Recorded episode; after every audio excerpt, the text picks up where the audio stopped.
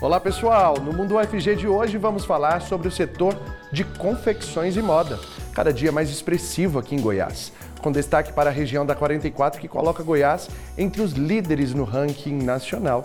Então vem com a gente, o Mundo UFG já está no ar.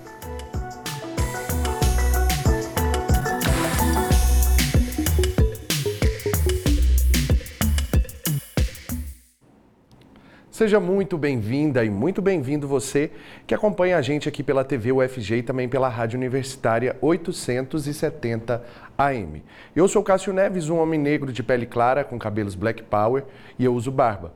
Por questão de inclusão para o nosso público cego e de baixa visão, vocês sempre têm acesso à autodescrição de todas as pessoas que participam aqui do programa além da acessibilidade em Libras para o nosso público surdo.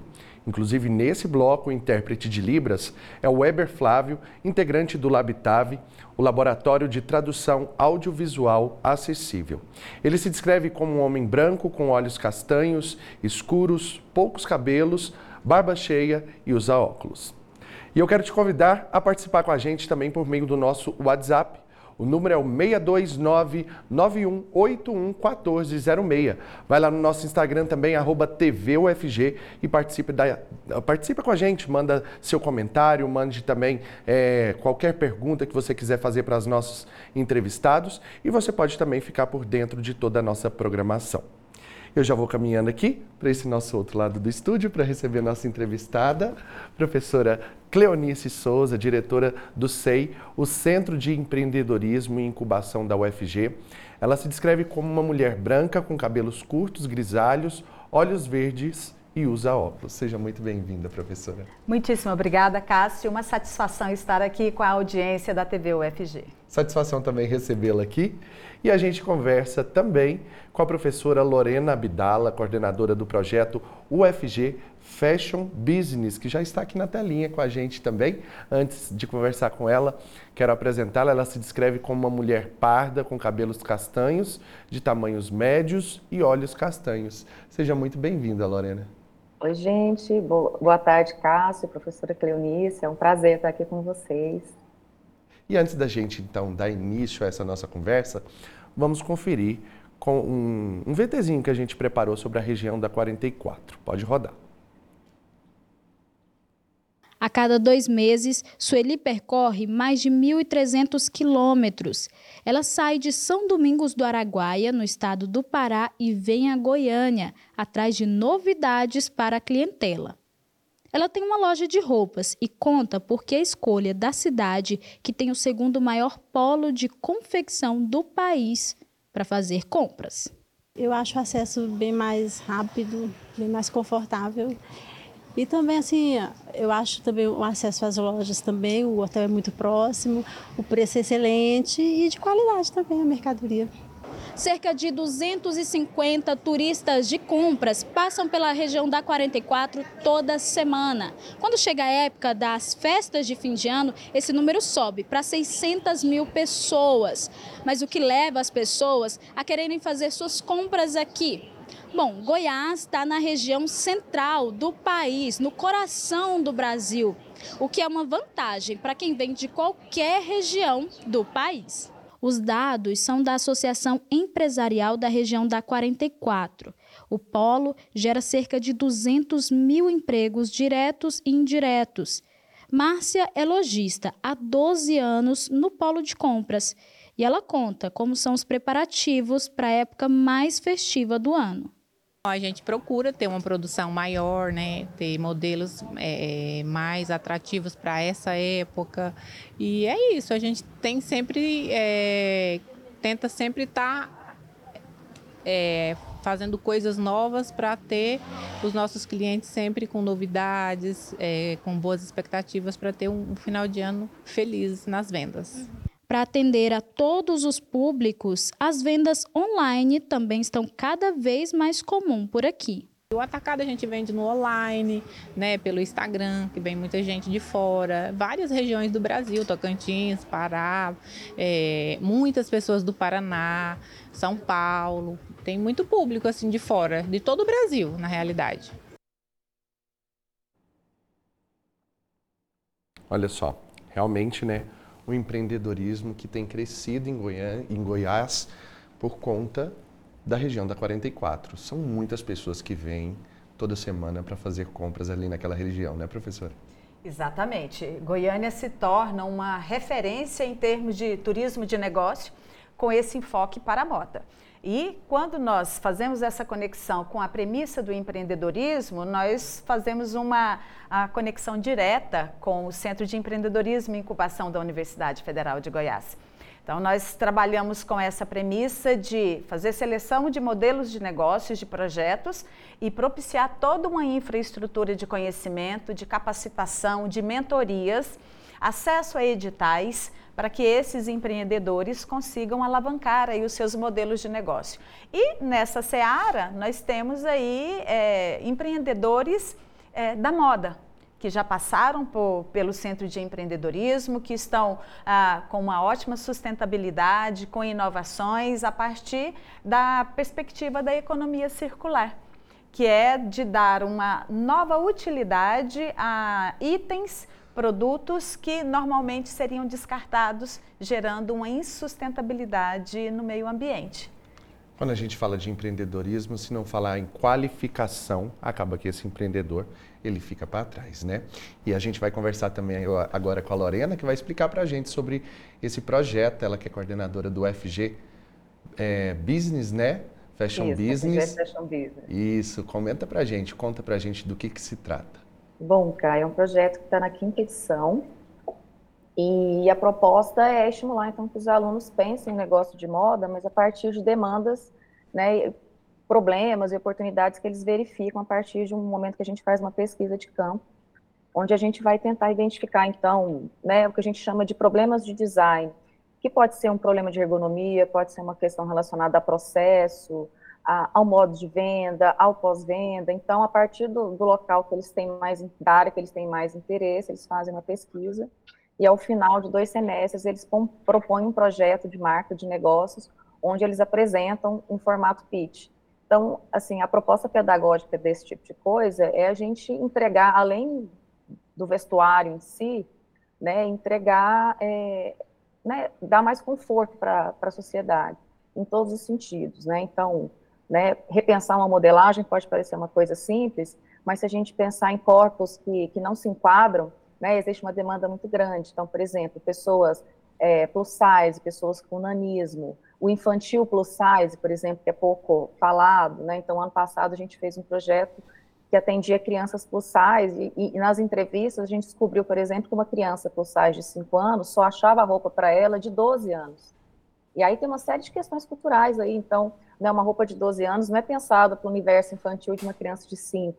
E são pequenas coisas, né, que, que mudam a vida das pessoas. Então, acho que, assim, a, a filosofia é assim, além de produzir roupas, né, vamos também contribuir com a sociedade a partir dessas demandas, né, que a gente localiza que o mercado ainda não atende.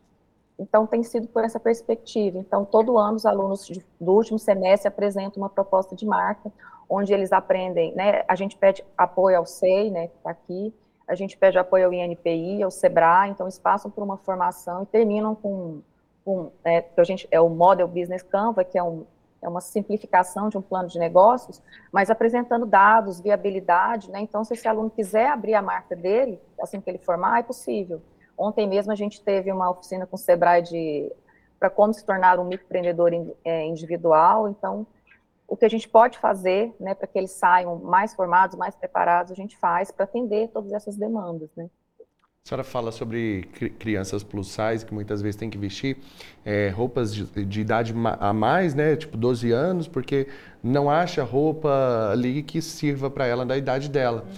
Tem toda uma questão cultural mesmo, que nem a professora diz, que é essa questão dos personagens. Criança está muito ligada a isso, né? A mais cores e tudo mais. Eu sempre fui uma criança muito grande. E também, quando criança, eu, eu, eu era acima do peso, né? Então, por conta disso, acabava não encontrando roupas, calçados de personagens que na época eu queria aquilo. Então a gente percebe que falta um olhar voltado para isso para poder enquadrar essas crianças que também têm esse anseio. Tudo isso dentro do empreendedorismo que precisa ser muito bem observado hoje, né? Exatamente. Então nós temos aquela pessoa que tem um olhar para essas demandas. Mas a, a, importância da capacitação e da qualificação que a Lorena traz, de como ter essa sensibilidade para ver que é a produção de moda, mas não é qualquer moda. Você tem que ter aí um olhar muito atento para essas particularidades. É uma criança que está acima do peso ou que tem um tamanho acima ou abaixo do adequado para a idade dela, mas qual a sutileza desse empreendedor? De ver esses detalhes. Então, não é a produção da moda pela moda. Eu acho que é esse aí o, o diferencial que entra a instituição com essa qualificação, que não é só o técnico, mas aí nós vamos auxiliá-lo no desenvolvimento de múltiplas habilidades. Então, uma proatividade para poder ver essas demandas da sociedade. E aí a Lorena traz muito bem, né? Uma pesquisa com olhar, com dados, então é, a gente já avança nesse sentido mas também a, o olhar para o antropológico, para o sociológico, entender que é uma criança que tem personagens que ela está conectada, que tem um, uma interação com crianças da mesma faixa etária, que ela também quer estar tá com uma aparência similar, mas que se for buscar roupas que para quem fez apenas para adolescente já não tem essas características. Uhum. Então, a capacitação, a qualificação, que é o técnico mais humano, o, o, sociológico, o antropológico, ele faz todo um sentido e acho que é esse onde a gente diferencia com a formação que a universidade vai entregando, que é no sentido de atender de forma mais qualificada possível essa sociedade que está aí demandando por serviços diferenciados. Agora a gente fica curioso, inclusive, para entender o que que faz é, passar Goiás sair nessa, nessa elevação no ranking, passando de 15º para décimo lugar em termos de universidade, instituição de ensino empreendedora. Ah, então, esse, esse ranking saiu agora recentemente, organizado e realizado pela Brasil Júnior. A Brasil Júnior é a federação brasileira que conecta todas as empresas juniores. Então, aqui dentro da Universidade Federal, nós temos hoje 24 empresas juniores, que atendem mais de 27 cursos. Entre eles, nós temos a Sensório, que é a empresa júnior do curso de, de moda, né, de design em moda.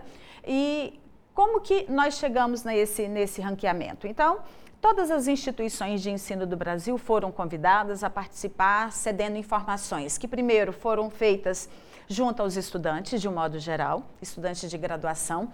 Depois, a própria instituição foi convidada, os seus gestores, a fazer o preenchimento do que, que nós temos que nos qualifica como instituição de ensino empreendedora. Então, o próprio movimento Empresa Júnior, e nesse ano nós nos destacamos porque houve, não que nós não tivéssemos feito no último levantamento, mas houve uma, uma força-tarefa para poder sensibilizar os nossos estudantes a mostrarem o que de fato eles estão aprendendo em termos de perspectiva empreendedora dentro da universidade. E aí nós temos também avançado com a oferta de alguns serviços. Então nós temos coworkings, são espaços coletivos, colaborativos que estudantes, profissionais é, podem estar e dentro desse espaço há uma interação. Facilita então, tanto, né? facilita a inovação, a criatividade. Nós temos o, o IPLab, que é o Laboratório de Ideias, Prototipagem e Empreendedorismo, para poder trazer a possibilidade de prototipar. Uh, esses modelos de negócios, peças, produtos. Então, isso também eleva a possibilidade dos estudantes terem um, um diferencial, uh, além das próprias empresas juniores o trabalho diferenciado. Agora, professora, a gente percebe que assim, né, esses estudantes eles têm essa proximidade com, com esse conhecimento que vai poder deixar ele também despontar nesse sentido no mercado de trabalho. E aí eu quero perguntar para a Lorena, é, o, o FG Fashion Business, ele é um projeto de extensão em que vários alunos de vários cursos podem participar ou só alunos da FAV? Me conta. No momento, ele é um projeto de extensão onde ele é vinculado a uma disciplina. Então, ele, foi, ele já era curricularizado antes da curricularização. Então, é um trabalho que eu faço com os alunos do curso de design de moda, da, de duas disciplinas específicas, que são no final do curso, para eles entregarem como um projeto né, final. Então, nesse momento, a gente ainda não chama os alunos da moda de outros cursos, mas a gente está tentando agora né, expandir isso para tentar trabalhar com mais com o empresariado porque a parte da extensão que eu faço é, é no dia do evento, a gente faz uma consultoria para pessoas que já têm marcas, né, ou querem ter as suas marcas, então eu faço esse atendimento junto com os professores, geralmente é por Google Meet, a pessoa agenda a consultoria, a gente conversa sobre o projeto, né, muitas pessoas que às vezes nunca tiveram um negócio de moda aparecem querendo, né, olha, eu quero abrir uma marca fitness, tem contato com isso? Não, não faço ideia, só porque eu gosto, eu, eu amo moda, quero abrir minha marca. Uhum. Então, aí a gente tenta conversar, porque é, como a moda é uma prática cultural de todos nós, é uma prática, está é, tá muito, tá muito é, normalizada do cotidiano. Então, né, todo mundo pensa assim, amo moda, vou abrir um negócio de moda. Mas não é tão simples assim, né? Como todo negócio tem as suas particularidades, né? Então, não é simplesmente vou abrir uma marca. Embora, né, eu, eu acho muito positiva essa questão do social, desse empreendedorismo, né, de fácil acesso. Então, especialmente já, já se foi verificado, né, que, né, que é chamada de sacoleiras, por exemplo, é uma fonte de renda rápida para mulheres que às vezes estão em situação, por exemplo, de vulnerabilidade, é acessível. Né. Lorena. Né? Então, ela vai, por exemplo, no atacado e compra, né, um, um, um tanto de roupa e consegue ter uma renda própria. Inclusive, a gente volta a falar sobre isso, você volta com a gente no terceiro bloco. Quero muito agradecer aqui pela sua participação. A professora Cleonice também volta com a gente no próximo bloco.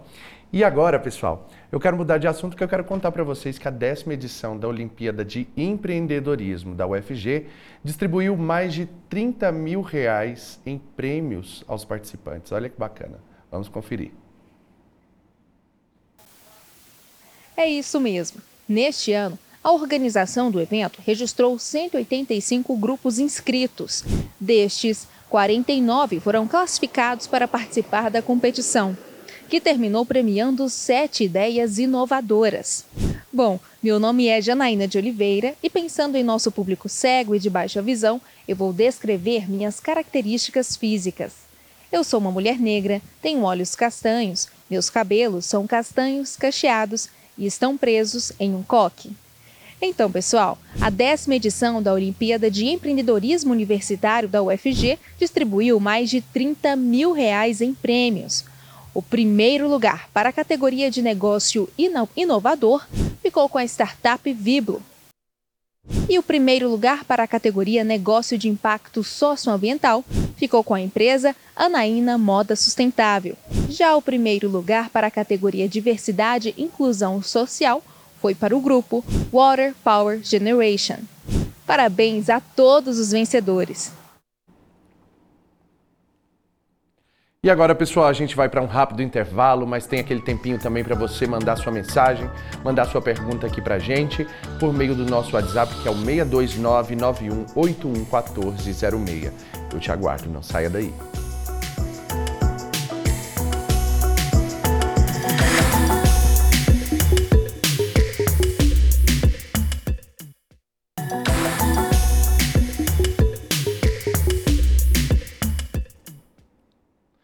Já estamos de volta com o Mundo UFG, hoje falando sobre o mercado de empreendedorismo, também o turismo de negócios.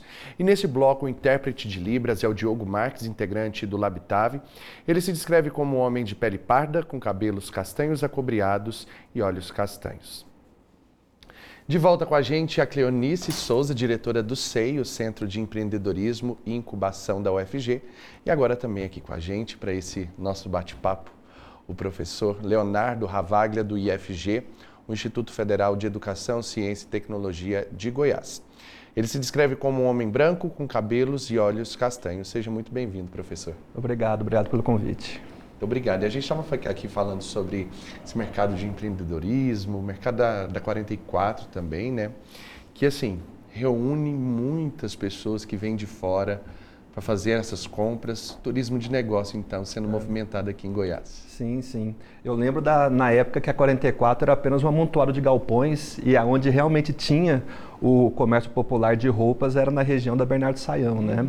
E aí houve esse deslocamento para a região da 44, principalmente por conta do, da Feira Hip, que foi deslocada, que era durante toda a Avenida Goiás e foi deslocada para a Praça do Trabalhador, e juntando com o fato de estar do lado da, da, da rodoviária, fez com que a Lise realmente se tornasse uma potência do turismo de compras aqui, de, não apenas de Goiânia, mas do Brasil como um todo, né? Sim, porque as pessoas chegam e já, já, já ficam por ali mesmo, né? Sim, sim. Inclusive o mercado de hotelaria é uma coisa de maluco, assim, a quantidade de, é. de hotéis que foram construídos ali, né? Ao contrário de, do que muita gente pensa, a região da 44 é simplesmente a região onde mais tem concentração de hotéis da nossa capital. Tá? Mais do que setor oeste, mais do que Marista, mais do que o centro, é a região da 44. Temos cerca de 40, 40 e poucos meios de hospedagem apenas concentrados ali no norte ferroviário. Isso tudo o mercado empreendedor vai percebendo, essa movimentação, né, professora Cleonice? É, eram galpões, como o professor Leonardo coloca para a gente, provavelmente para que esses feirantes guardassem seus produtos ali, seus materiais, tudo mais de trabalho, mas próximo a uma rodoviária, próximo a, a, ao centro da cidade. Tudo isso vai, vai se tornando realmente um, um polo, né? Um polo que, que chama a atenção, então houve um contexto de mudança do lugar a arquitetura, a engenharia, a qualidade da, da moda desenvolvida a, e claro que isso e os preços foram sendo diferenciais que se tornaram atrativos. E aí a gente chama a atenção, claro, o, o, perfil empreendedor das pessoas que se dispõem a estar dentro desse cenário, dentro desses espaços. Então, a, chamou a atenção de, de grupos empresariais para a parte da hotelaria, a parte da alimentação, uhum. aí a parte do vestuário, calçadista. E claro que a gente vai sempre puxar aí para aquilo que a gente faz nas nossas instituições Sim. de ensino, né, professor Leonardo? Então, tanto o Instituto Federal quanto a Universidade Federal, e aí as instituições de ensino superior de modo geral, nós falávamos do, do uh, ranking das instituições de ensino empreendedoras, como que é, esse, esse contexto de ensino e aprendizagem, ele é um, um suporte de excelência para fazer com que essa estrutura, ela dê conta de atender essas demandas. Então, nós formamos profissionais na, na engenharia, nós formamos profissionais na gastronomia, na nutrição, que vai para a área da alimentação, mas também na moda, na, na gestão, na economia, nas ciências contábeis. Então, é um, um, um polo que é multidisciplinar, multiprofissional e de extrema qualificação.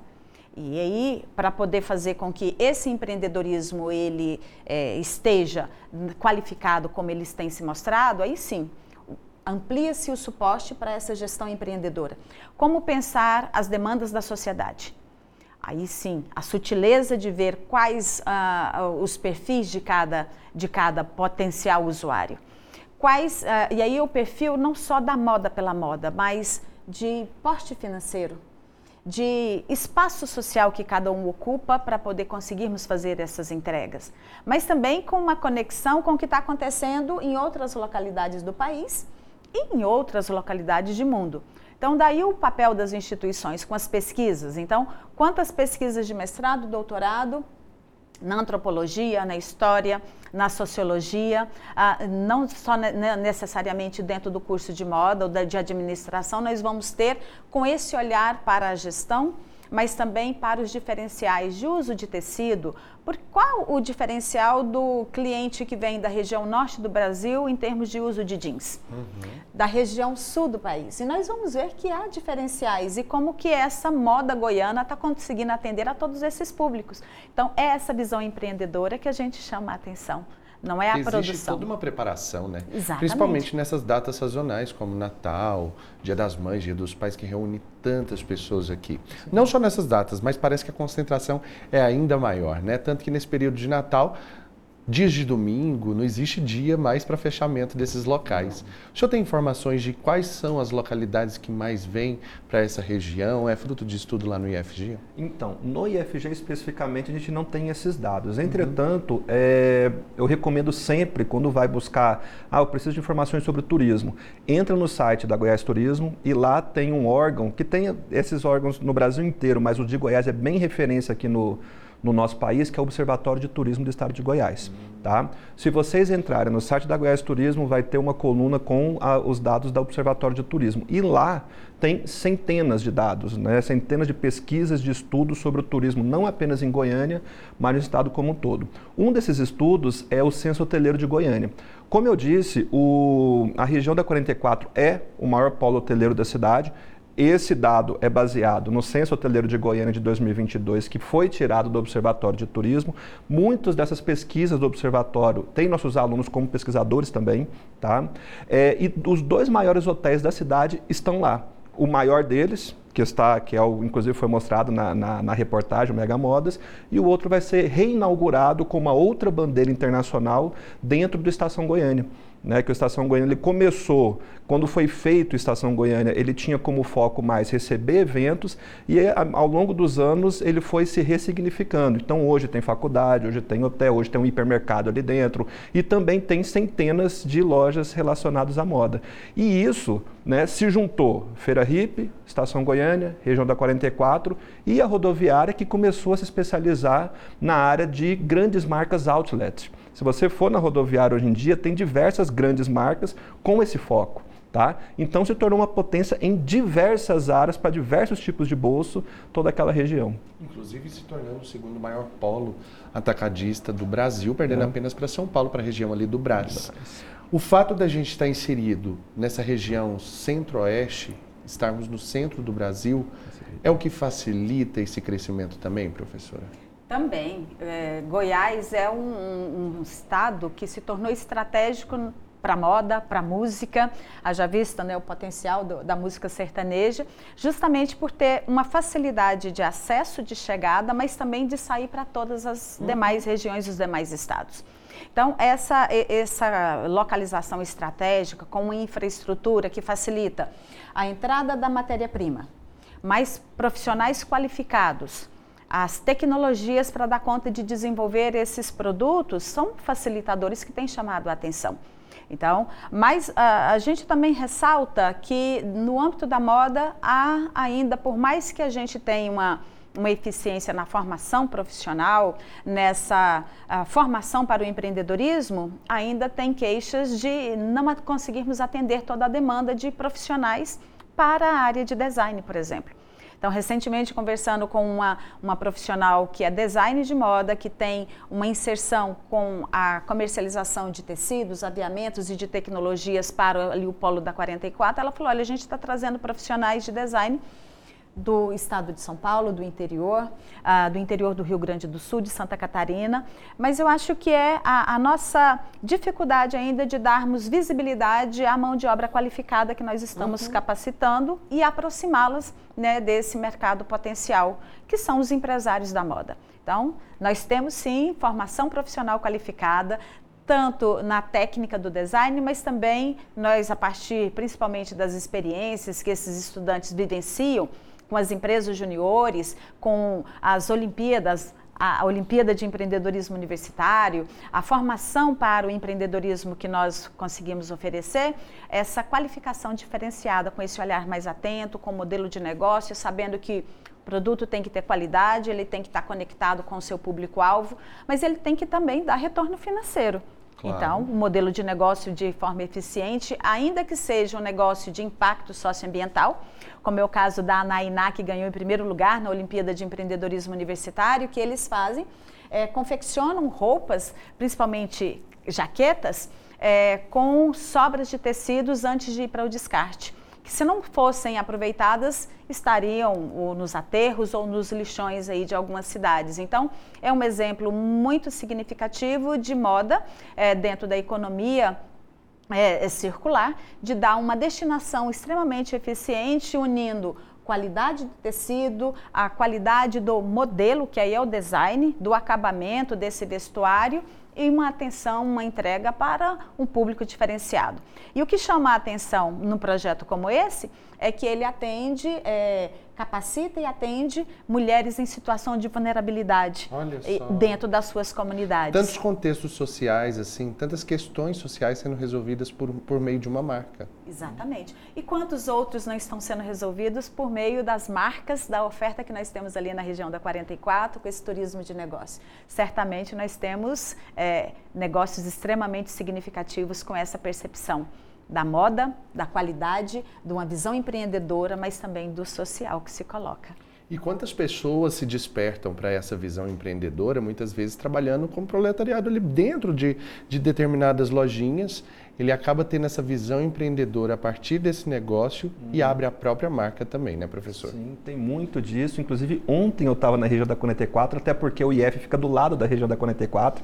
O IFG é o campus do Mutirama, em frente ao Mutirama, campus centro, e a gente vê muito isso, né? Então, cada portinho o pessoal fazendo né, a sua moda e experimentando e tudo mais. E ali se tornou um cluster tão forte né, onde eles vão se ajudando de forma mútua, que ficou um negócio muito interessante de ser feito ali também. Né? A gente visita muito aquela região, não apenas com os alunos, mas até por conta própria mesmo, né, para a gente ver como é que está aquela situação, porque a gente conversa muito com os hoteleiros, a gente conversa muito com os guias que vão ali também, e eles comentam muito sobre isso, né, de como que cada dia que passa aquela região vai se fortalecendo, as pessoas vão abrindo as suas lojas e toda a região ganha com isso também. Ontem é, eu participei de uma reunião do Contur, do Conselho Municipal de de turismo. E para os próximos meses, é, há projetos né, é, é para melhoria, principalmente na questão do urbanismo da região. Algumas ruas poderão ser fechadas para fazer calçadão, dar um banho de loja naquela região uhum. também, até porque a gente está falando de uma região que gera, em relação a PIB, que gera em relação a impostos, na ordem das, dos bilhões de reais todo ano aqui para a nossa cidade. Né? O ranqueamento ele é muito, muito grande. Uhum. Não é à toa que assim, o empreendedorismo, é, quem é empreendedor de fato, volta a olhar para aquela região. Né? São muitos negócios que partem dali, é, pessoas que passam a ter o, o seu próprio emprego, é, se sustentar Sim. por meio disso, identificando esse potencial da região. Né? A região realmente fez com que outros negócios também aqui no nosso estado e também na nossa cidade crescessem. Isso é um fato. Isso é fato. Daí a parte da importância da hotelaria, a importância da gastronomia na nossa região, porque as pessoas vêm e para o turismo de lazer também. Então, várias pessoas acabam vindo para Goiás por conta do turismo de negócios ali de moda na região uhum. da 44. Mas claro que há uma curiosidade aí com a Chapada dos Veadeiros, com Pirinópolis, com as nossas águas quentes, tanto de Caldas Novas quanto do Rio Quente, assim, para citar a, apenas alguns lugares. Uhum. Então, há uma movimentação extremamente estratégica que movimenta de forma considerável a economia é, regional. Então, não só na cidade de Goiânia, mas há influência para todo o estado termos de combustível, de veículos, de manutenção para essa frota toda. Uh, e, claro, a geração de outros serviços, a parte da segurança, aplicativos. Quantos aplicativos, negócios inovadores eh, ligados à tecnologia estão sendo disseminados, desenvolvidos para poder atender demandas dos empresários? Aí por controle de estoque, para dar visibilidade a todas essas marcas, esses produtos, quantas profissionais da área da moda, ah, como as modelos, os modelos para todos esse, os segmentos? Esse mercado de, de, de, modelos, de influenciadores tem crescido bastante porque elas sempre voltam ali para aquela região para poder buscar trabalhos e acabam crescendo ali na região e depois partindo para outras marcas também, abrindo suas próprias marcas por meio digital, né, primeiramente. Então a gente viu muito isso acontecendo e eu quero aqui agradecer pela participação da senhora professora Cleonice. Muito obrigado por partilhar esse conhecimento com a gente, conhecimento, gente, da pesquisa inclusive aqui dentro da universidade. Muito obrigado professor Leonardo também que volta com a gente no terceiro bloco. E agora a gente muda de assunto, então, porque nós vamos conferir agora a agenda de eventos, ações e editais da UFG. Rodou.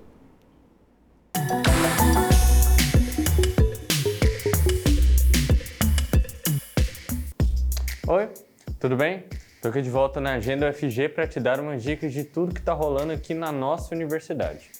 Eu me chamo João Camargos, sou um homem jovem de pele branca, cabelos castanhos longos e uso um bigode. Hoje estou em uma sala da TV UFG com computadores e televisões aqui no fundo. Pois então, vamos embora conferir a agenda? E começando por hoje, a oportunidade de estudar em uma universidade estrangeira. O Instituto Politécnico de Setúbal, em Portugal, abre candidaturas para modalidade virtual. As inscrições vão até o dia 31 de dezembro. Acesse o site sri.fg.br para conferir a lista de disciplinas ofertadas e as demais informações. Agora uma grande oportunidade para você que tem interesse em ingressar na Escola do Futuro Basileu França. As inscrições para o processo seletivo do curso de produção cênica estão abertas até o dia 31 de dezembro. São 40 vagas oferecidas, 20 para o período matutino e mais 20 para o, período noturno. Se interessou? Então corre no site efg.org.br/editais e não deixe de fazer sua inscrição. Já fechando por hoje, fica aqui um convite muito especial para você participar da campanha de arrecadação em comemoração aos 29 anos do Centro de Línguas aqui da UFG. Estão sendo arrecadados itens como alimentos não perecíveis, materiais escolares, enxovais para bebês e fraldas geriátricas. Toda a arrecadação será doada para a Associação dos Idosos do Balneário Meia Ponte. Como incentivo, será realizado um sorteio de uma bolsa de estudos para cursar um ano gratuitamente em qualquer um dos cursos de idiomas ofertados pelo Centro de Línguas. A arrecadação vai até o dia 25 de janeiro. Para saber tudo sobre as doações, o sorteio e tudo mais sobre o Centro de Línguas, acesse o Instagram Centro de Línguas FL UFG. Por hoje, eu vou ficando por aqui mesmo. Te desejo um excelente finalzinho de ano, um forte abraço e tchau, tchau.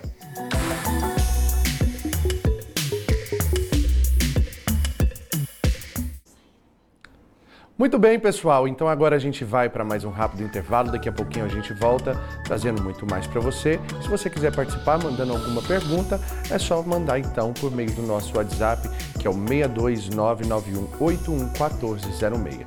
Não saia daí.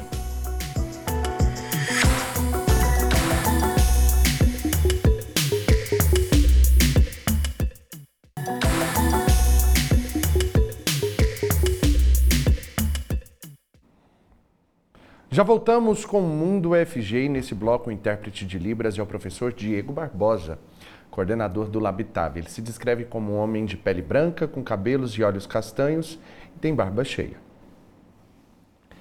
E de volta aqui com a gente, pode trocar para essa câmera de cá, de volta com a gente o professor Leonardo Ravaglia, do IFG, o Instituto Federal de Educação, Ciência e Tecnologia de Goiás, e também a professora Lorena Abdala, coordenadora do projeto UFG Fashion Business, que chega agora aqui na telinha com a gente, pode colocar ela aqui. Isso, de volta aqui então, professora. E aí a gente volta então falando sobre essa questão do cyberespaço, né? Muitos empreendedores que acabam utilizando esse meio digital também para manutenção dos seus negócios e também para fazer com que outras regiões também sejam atingidas. São muitos empreendedores mandando seus produtos para fora, né? É uma questão inevitável, né? A questão do online, né? A gente chamou hoje de internet das coisas, todo mundo está hiperconectado, né? Eu estou aqui na minha casa, né? A gente está se conectando aqui. Facilita e, tanto, né?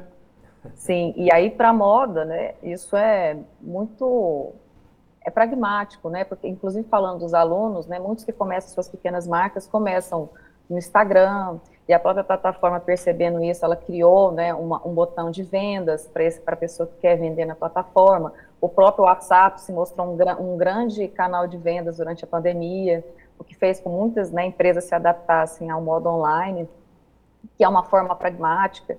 Né? A gente um comércio, então, com e-commerce, que era uma coisa mais estruturada, e passa para essa venda informalizada, onde o, vendedor já mostra que chegou, especialmente para as vendas da 44 e atacado, basicamente esse é um dos canais de venda que mais funcionam pelo WhatsApp. Então, é a tecnologia né, a nosso favor, não só a venda em si, mas os provadores virtuais, os softwares que medem as medidas para tentar né, chegar para a pessoa ter menos, mais acerto né, na hora de uma compra de um produto online. E tem outros, outras possibilidades, né? Pensando, você falou em, em cyberespaço, né? De como a moda tem pensado. A gente hoje está falando em metaverso, então as marcas, algumas marcas de moda têm explorado esse tipo de experiência.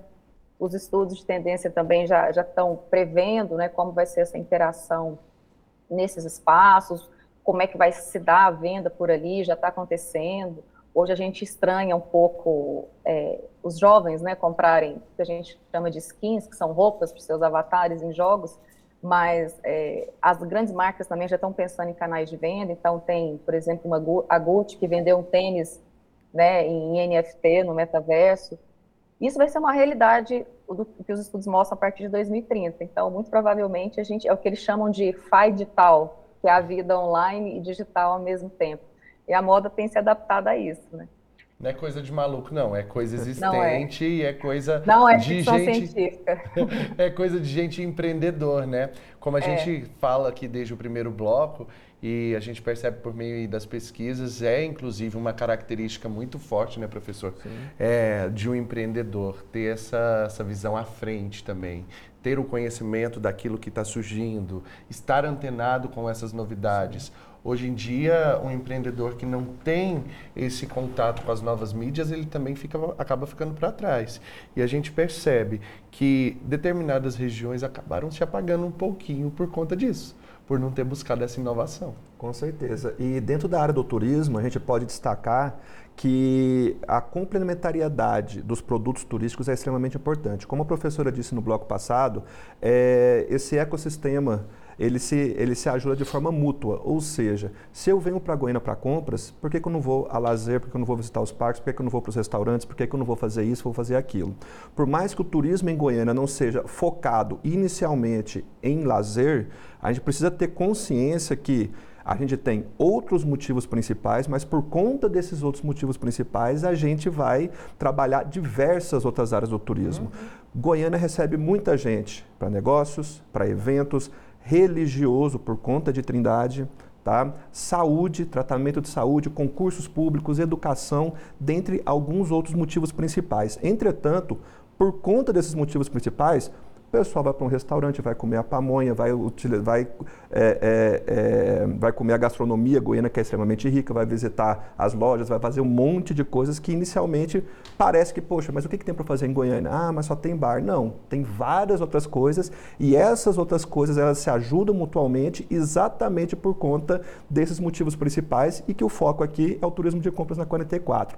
O pessoal do turismo de compras na 44, muito geralmente, eles vão fazer as compras, eles vão para Trindade, eles vão em algum restaurante de comida típica. Isso é o normal de acontecer quando se visita a cidade. Então, por que não trabalhar isso de forma conjunta, de forma integrada, onde todo mundo sai ganhando, né? E aí, é, professora Lorena, assim como é, as feiras, feiras livres, né, que nós temos em Goiânia, é, Goiás, Goiânia também sempre foi é, um lugar onde recebeu várias feiras de negócios. Esse empreendedorismo sempre esteve de forma muito marcada aqui na nossa capital. Então, acaba que traz também esse olhar voltado também para o mercado da moda que tem é, é, acompanhado nesse crescimento que a gente vê que é de expansão mesmo.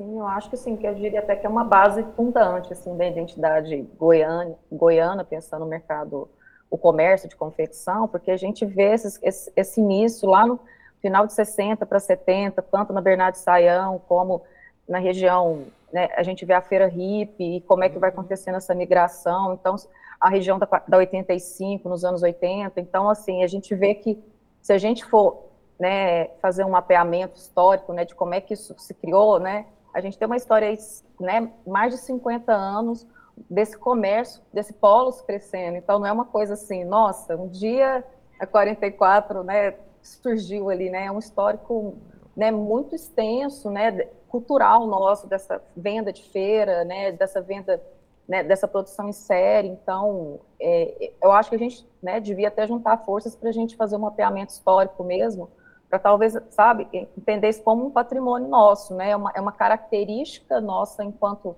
enquanto, enquanto né, potencialidade de negócios, né, de empreendimento, é muito característico, né? Que é diferente, por exemplo, do polo de Belo Horizonte, que é diferente do polo de Santa Catarina, que é diferente do polo lá de Fortaleza. A gente tem uma característica nossa, enquanto produção, enquanto né, modo de produção, enquanto identidade desse produto, da ocupação dos espaços urbanos, de como é que isso foi sendo feito.